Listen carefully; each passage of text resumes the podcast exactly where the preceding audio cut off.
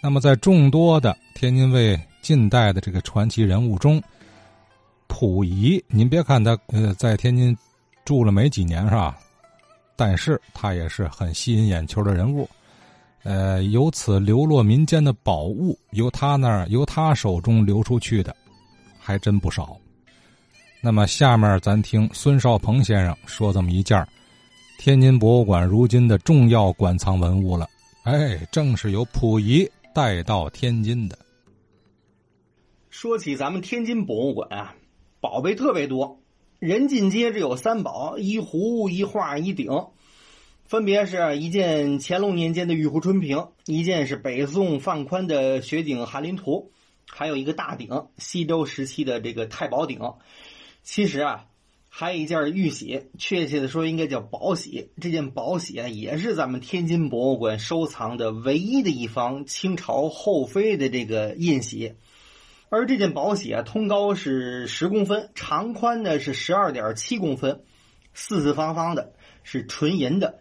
上面的钮呢是一条龙的造型，而且呢是刻画的是非常的精致，刻着满汉两种文字，其皇贵太妃之宝这七个字儿，而龙钮呢印是尊贵的象征，这个印玺啊其实就是清朝皇族的用印。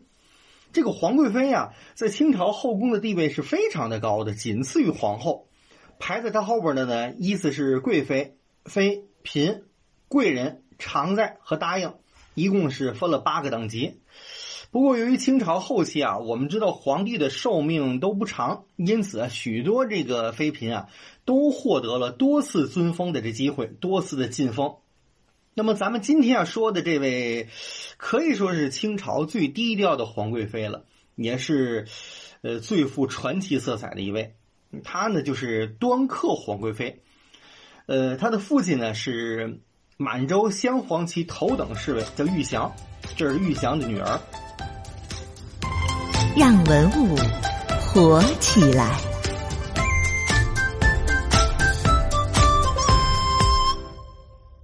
这位皇贵妃啊，来自镶黄旗一个非常显赫的姓氏，叫佟家氏。这个家族从努尔哈赤就没入关开始，就已经和爱新觉罗氏联姻了。在康熙年间啊，有一个一等侍卫、领侍卫内大臣叫佟国维，我们看影视剧应该也知道这个人，外号叫佟半朝。他有两个女儿，一个儿子。这两个女儿啊，一个是康熙的皇后，一个是皇贵妃。那么也就是说，这个佟半朝就是康熙的这个老丈人，这就是来自佟家氏的。而咱们今天说这佟家氏呢，他的父亲玉祥因为经常。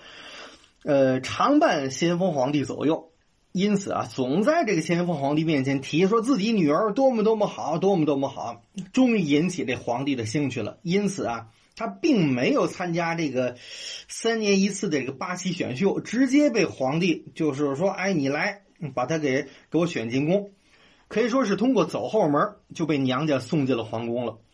当时啊，年仅十五岁。一入宫的就被封为了齐嫔，居住在东六宫的承乾宫，可以说这个起点特别的高了。因为我们知道，权倾一时的慈禧太后刚入宫时呢，仅仅是被封为了兰贵人，比这个我们说的这个佟家氏这地位还低一等级呢，是在第二年才被加封为叫仪嫔的。可是好景不长啊，仅仅过了三年。一八六零年，英法联军攻入北京了，在这个热河避暑山庄的咸丰皇帝啊，一命呜呼了，年仅三十一岁。因此啊，十八岁的这个佟佳氏就守寡了，成为一个寡妇了。同治继位之后呢，按照清朝的惯例呢，对先帝的遗孀啊进行尊封。那么这位佟佳氏被封为皇考齐妃，升了一级。同治十三年十一月，同治皇帝得了天花。那么，为了给同治皇帝冲喜啊，慈禧太后想了个方法，说对后宫所有的这个嫔妃啊、妃嫔啊进行晋升。这个佟佳氏呢，就被晋升为齐贵妃了，又升了一级。但是没想到呢，仅仅过了二十天，年仅十九岁的同治皇帝啊，还是驾崩了。因此，这冲喜这事儿啊。也是没管用。那么紧接着光绪皇帝继位了，佟佳氏啊并没有得到晋升。光绪在位三十四年，那么这位佟佳氏呢一直做了三十四年的贵妃。紧接着溥仪继位，就是末代皇帝啊，宣统皇帝。他继位之后呢，又封这佟佳氏啊是齐皇贵太妃，又升了一级。那么不过此时啊，这佟佳氏啊已经是六十多岁的老妇人了。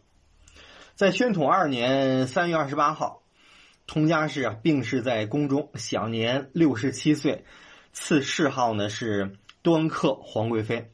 在第二年，宣统三年九月二十一日，端恪皇贵妃啊被葬于清东陵的这个定陵的妃园寝，成为了最后一位入葬元寝的妃子了。仅仅过了三个多月，九十四天之后，我们知道大清朝就灭亡了。而这位佟佳氏，我们刚刚说过了。并不是通过八旗选秀入宫的，而是被娘家呢接入皇宫。这在清朝啊，可以说是唯一的一个特例了。而这位端恪皇贵妃啊，也是咸丰皇帝所有的后妃当中最后一个去世的，也是清朝呢唯一的一位历经了五朝、熬死了四位皇帝的后妃。可以说，她的一生啊，就是个传奇呀。这方印玺上的文字“齐皇贵太妃之宝”这七个字呢，就可以判定出来，这个印啊，是宣统皇帝为了他的皇祖重置御册、改捐御宝时铸造的这个印玺。它是尊号的宝玺，是一种象征，并不是拿来盖章的，因此呢，并不是实用器。铸成之后呢，存放在清朝的内务府。大清灭亡之后啊。溥仪呢，曾经在天津居住过几年的时间，我们知道。那么他带出宫的很多这个宝贝啊，大部分也都留在了天津，而这方宝玺啊，也在其中。那么这个宝玺啊，也是咱们天津博物馆呢收藏的唯一的一方清代后妃的用印。来咱们天津博物馆参观的时候哈，一定要看看这件宝贝，让文物活起来。